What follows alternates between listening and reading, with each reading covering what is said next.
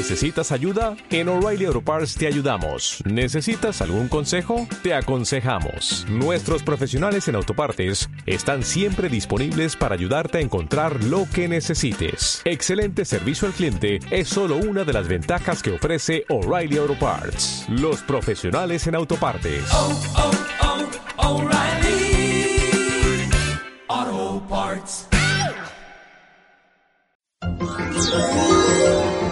Dragon Slayer.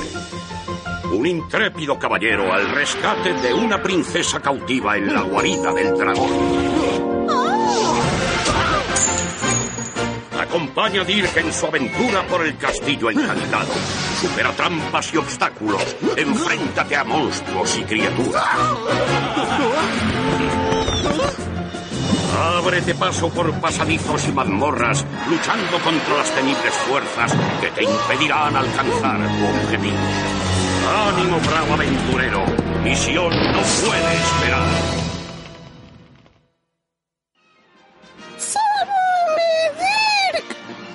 Allá voy, princesa.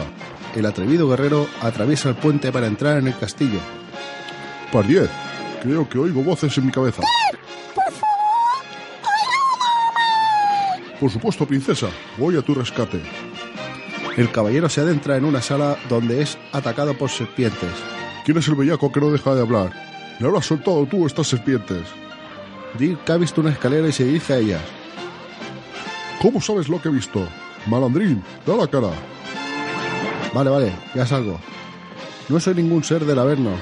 Me estaba haciendo pasar por el narrador porque venía a invitarle a una entrevista en mi podcast.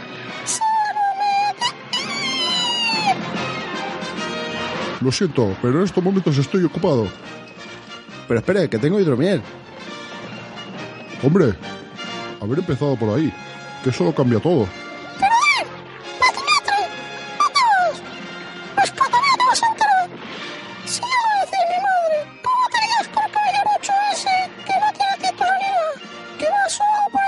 Corra, corra, antes de que el dragón se dé cuenta de lo cansina que es y la suelte. ¿De dónde dice que venía? Soy Yayo Friki y vengo del podcast Los viejos frikis nunca mueren. Y en la sección Te vas a quedar ciego con tanta maquinita, le entrevistaré a usted, Dirk el Atrevido, para que nos cuente cosas del juego Dragon Light, en el que es protagonista. Además, en cuanto todo esto era campo, hablaré sobre el programa de televisión española La Noche de los Castillos. Así que no cambies de dial porque vamos a empezar.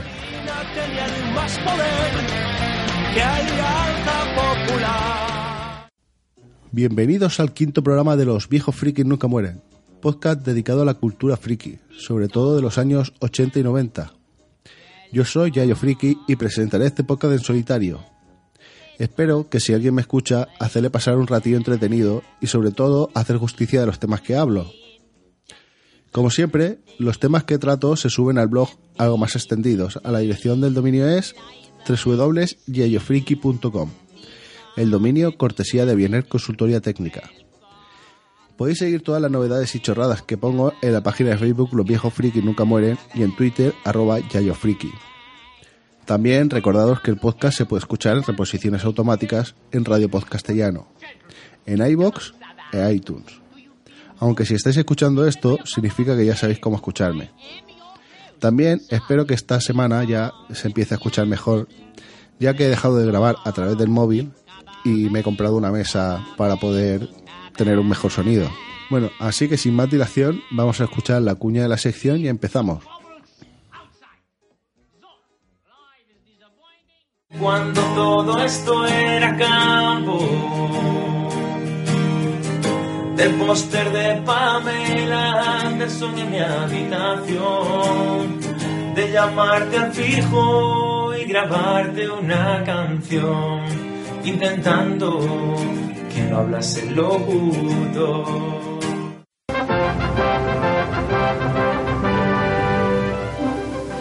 Luis Fer, 15 minutos y empezamos. Gracias. Ya lo han oído. Estamos aquí en Loarre, en la provincia de Huesca, a 15 minutos del estreno mundial de La Noche de los Castillos.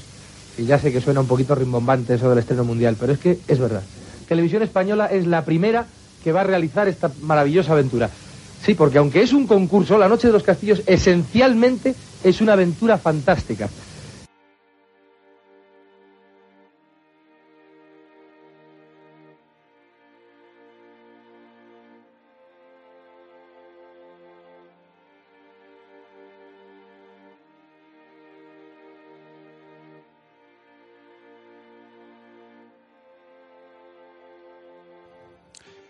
La Noche de los Castillos fue un concurso de televisión española creado por Jocelyn Haddad, también creador del famoso El Gran Juego de la Oca, y presentado por Luis Fernando Alves. El programa estuvo en antena entre septiembre de 1995 y 1996, y cada programa transcurría en un castillo diferente de la geografía española. El programa se dividía en tres fases, con tres equipos de tres personas, que eran dos concursantes y una de las azafatas. Marta de Pablo para el equipo verde, Gabriela Ventura para el rojo y Sol Abad para el amarillo. Y la historia siempre empezaba con el rey Falov, interpretado por Anthony Quinn, solicitando la ayuda de los concursantes para que salvaran a su hija, que había sido secuestrada por el malvado Torque. La primera fase del programa era una carrera hasta el castillo, subidos en un todoterreno equipado para ir superando las pruebas. Aunque primero deberían liberar el coche y así poder adelantarse en el camino, el cual estaba lleno de bifurcaciones, las cuales una era vía libre y el otro una prueba u obstáculo que debían resolver. Los coches no podían superar los 35 km hora durante la carrera y además debían ir recogiendo unos elementos llamados objeto magnético direccional o MD para abreviar que serían útiles para la segunda fase. En la segunda fase, el equipo que ganaba la carrera entraba al castillo para liberar a la princesa. Para ello, debían ir consiguiendo oro, 7.150 gramos para ser exactos, para después fundirlo y hacer la llave que abriría la celda de la princesa, oculta en algún lugar del castillo. Mientras recorrían el castillo, sucedía una historia ambientada en la Edad Media, que podía suponer retos para los concursantes o que les daban pistas para encontrar oro o la celda. Torque siempre intentaba capturar a los concursantes apareciendo cuando menos lo esperaba, y si atrapaba alguno, lo encerraba en una celda, teniendo que rescatarlo el resto del equipo. Los OMD que habían recolectado podían colocarse en unos soportes, ayudándoles así a encontrar la celda de la princesa. Cuando quedaba poco tiempo, sonaban unos tambores y Torque iba decidido a matar a la princesa o colocaba un dispositivo que al pasar cierto tiempo mataba a la princesa. Si los concursantes conseguían salvar a la princesa, tenían que abandonar el castillo antes de que se acabara el tiempo. Si habían conseguido más oro del necesario, se les gratificaba en metálico con el balón del oro sobrante. En este punto, la azafata se separaba del grupo y los concursantes con la princesa se dirigían a la tercera fase, donde tenían que alzarla a una torre dividida en cuatro niveles, para que se reuniera con su padre. Introducían a la princesa en un ascensor y los concursantes debían ir escalando y sorteando obstáculos por el torreón antes de que llegara la princesa. Si la princesa llegaba antes que los concursantes a cada nivel, daban relevo a los otros concursantes que habían quedado eliminados en la carrera.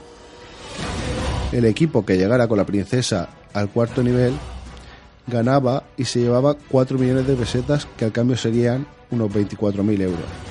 Pero en el 95 hundían mejor que ahora. En cada programa había una princesa, lo que hacía parecer que Rey Folof era antepasado de Julio Iglesias y lo sabes. Algunas de las princesas fueron Silvia Bascal, Sofía Mazagatos, Norma Duval, Leticia Sabater, Mar Flores, Ani Gartiburu o María Danez, entre otras. Y algunos de los actores que participaron fueron Daniel Guzmán, Emilio Laguna, Natalia Berbeque, Amparo Valle, Miguel Reyán, Jorge Roelas o Enrique Villén. Gracias al programa pudimos conocer el castillo de Loarre en Huesca, el de Coca en Segovia, el de Bremonte en Cuenca, Albuquerque en Badajoz y el castillo de Manzanares en Real, en Madrid, que fue el único castillo donde se rodaron las escenas dentro del castillo. Después, por falta de presupuesto y audiencia, se decidió construir un decorado en los estudios Buñuel. Los primeros programas fueron un éxito de audiencia, pero después no tuvo buenos resultados. Esto, junto al elevado coste de cada programa, hicieron que el programa acabara cancelado. Los responsables de la cadena reconocieron haberse equivocado, ya que el programa había nacido demasiado pronto. Hoy en día el programa es recordado como un éxito por los nostálgicos, entre los que me incluyo. En Twitter, la noche de los castillos arroba barra baja está intentando que el programa vuelva a antena mediante firmas en change.org. Pondré el enlace en mis redes sociales para que si queréis que vuelva, firméis y ayudéis a que sí sea. Yo os invito a que, a que lo hagáis, tanto si sois unos nostálgicos como yo, como si lo queréis conocer, porque me parece que era un programa muy interesante y que creo que debería de volver en antena. Eh, si no lo conocéis, siempre podéis buscar en YouTube, porque seguro que hay algún programa, de hecho creo que vi alguno, y así os puede animar a, a que deis el, el voto para, para que vuelva. Y ahora vamos a escuchar un título del grupo alemán Modern Talking. Se trata de Sherry Sherry Lady, que fue número uno y ganó el disco de oro en Alemania, Bélgica y Suecia.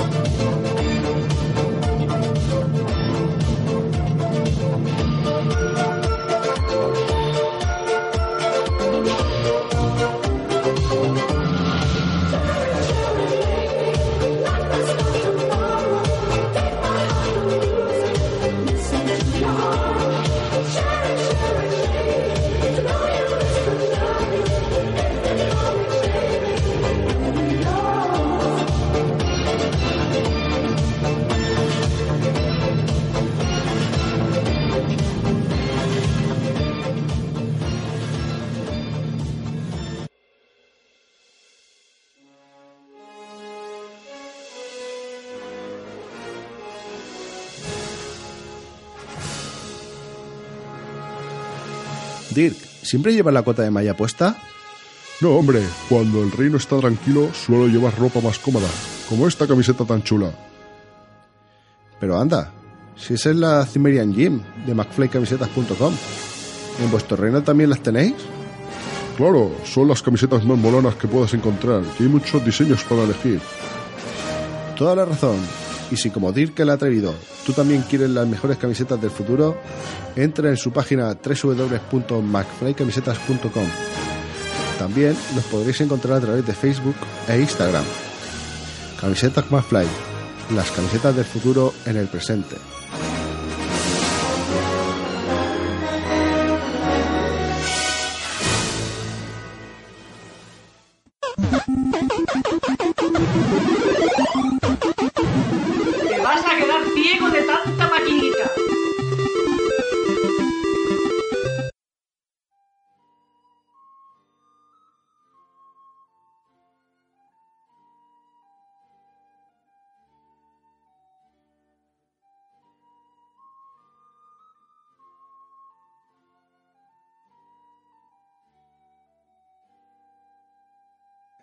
En esta ocasión vamos a hablar de un videojuego de Laserdisc publicado en 1983 por Cinematronics.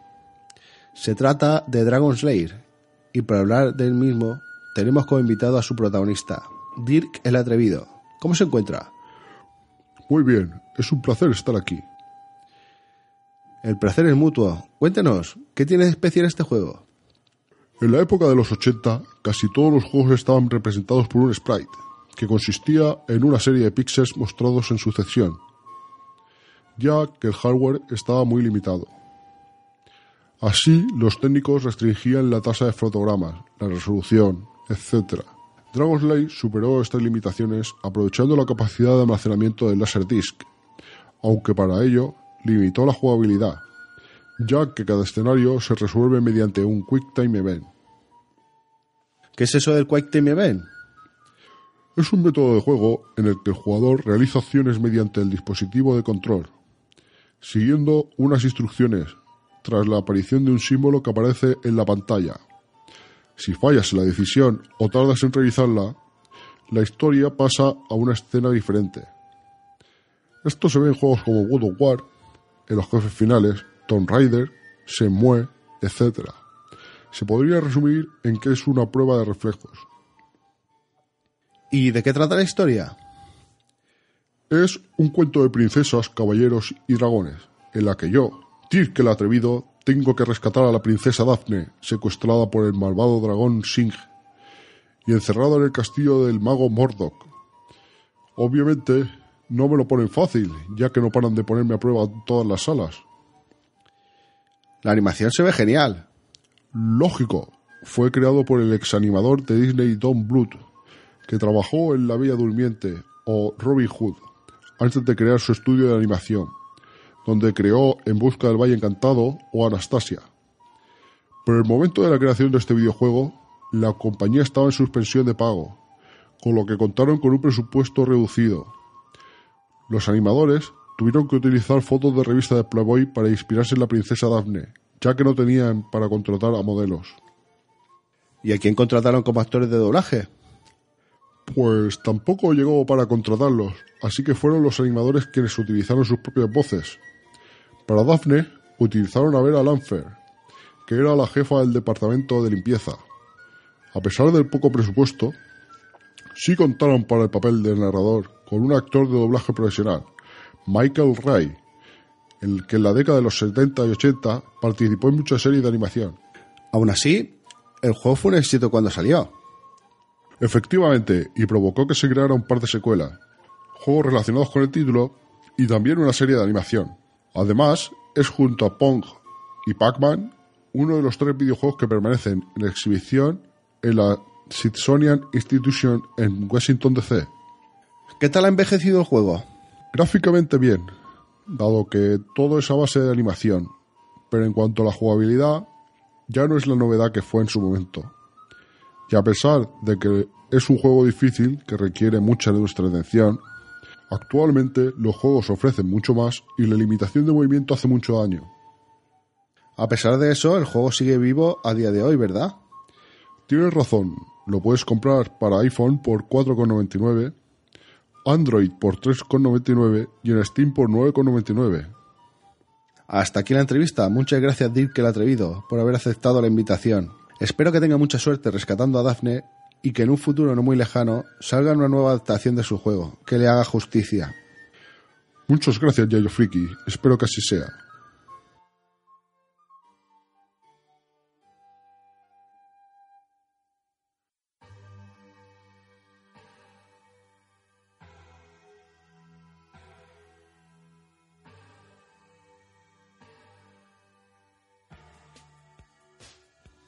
Quería comentaros que el pasado 25 de noviembre fueron las Pod Night de Alicante, donde pudimos compartir muy buenos momentos y nos reímos mucho. Estuvimos en la reunión unas 15 personas, representado por diferentes podcasts, incluido el 50% de las podcasters de Castellón, Pepi Lucibón y otras podcasters del montón. Y después de cenar nos fuimos al karaoke. Gracias a estas reuniones consigues conocer a gente muy simpática que sin conocerte te convierte en parte del grupo enseguida. Con lo que recomiendo que acudéis a las siguientes, tanto si sois podcasters, oyentes, o si os interesa el podcasting pero no sabéis cómo empezar, etcétera. Reitero, id ya que lo pasaréis muy bien. Las próximas serán el próximo 17 de diciembre. Lugar y hora están por confirmar, pero lo anunciaré en las redes sociales para que estéis informados.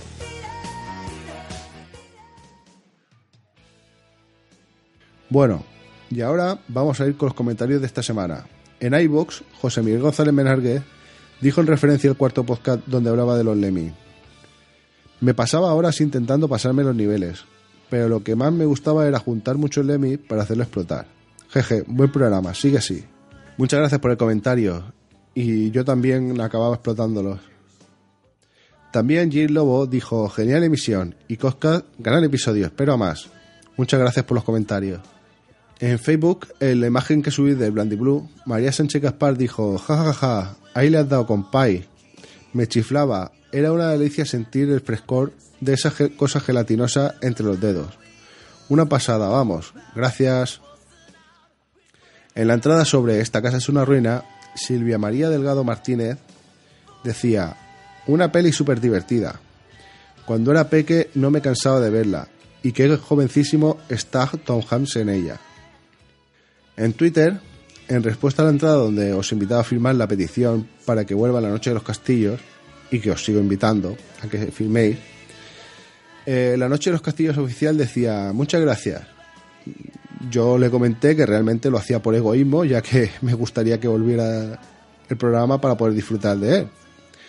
En respuesta me dijo, de verdad que nos encantan tus palabras y seguro que Jocelyn Hatab, su creador, y JM Oficial, que es Julián Menéndez, eh, también, abrazos. Eh, entonces Julián Menéndez también decía, muchísimas gracias, te leí en alguna ocasión y está genial todo esto era campo.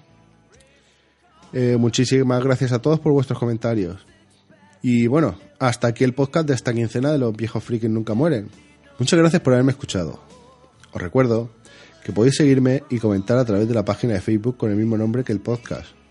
En Twitter, en arroba yayofriki, todo con i latina. A través del blog www.yayofriki.com. En iBox e iTunes, donde además de dejar reseña podéis darle me gusta o puntuar con estrella, que lo agradecería para darme ánimo. Y también, como siempre, en reposiciones automáticas en Radio Podcastellano. Gracias de nuevo por llegar hasta aquí y volveré dentro de 15 días. Hasta entonces, que la nostalgia friki os acompañe.